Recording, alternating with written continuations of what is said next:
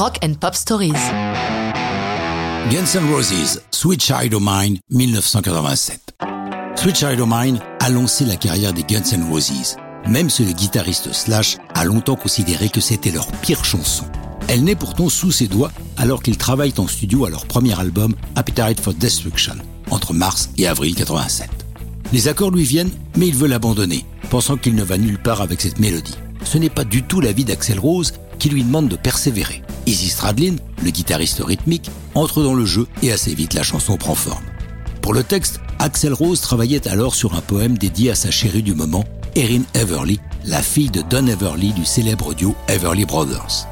Leurs amours dureront 4 ans, allant même jusqu'à un mariage à Las Vegas le 28 avril 90, mariage éphémère puisqu'il sera annulé au bout de 9 mois, Erin arguant de violence conjugale. L'enfance d'Axel n'a pas été un tapis de pétales de rose, mais plutôt d'épines.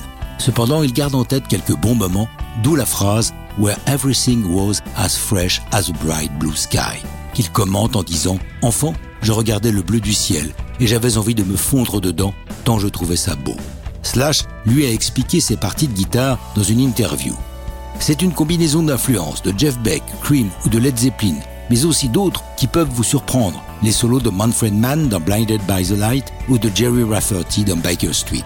Ces effets de pédale wah-wah sur Sweet Child O' Mine sont considérés parmi les meilleurs du genre par le magazine Guitar World. Avant d'enregistrer ses voix, Axel écoute de nombreuses chansons de Lynyrd Skynyrd pour s'imprégner de leurs vocaux qu'il aime particulièrement et veut reproduire dans cette chanson. La vidéo est dirigée par Nigel Dick, avec simplement le groupe jouant la chanson, filmée dans un beau noir et blanc granulé, ce qui leur vaudra un MTV Video Music Award du meilleur clip heavy metal.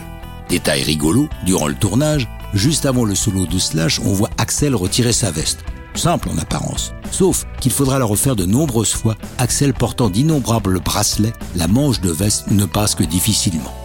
Publié le 27 juillet 87, Sweet Child O' Mine devient numéro 1 aux États-Unis le 10 septembre, pendant que les Guns sont en tournée dans le pays, en première partie d'Aerosmith, leur succès éclipsant quelque peu celui de leurs aînés.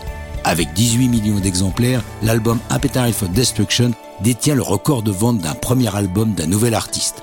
Au total, les ventes dépasseront les 30 millions, ouvrant la voie d'une brillante carrière aux Guns N' Roses. Mais ça, c'est une autre histoire de rock'n'roll.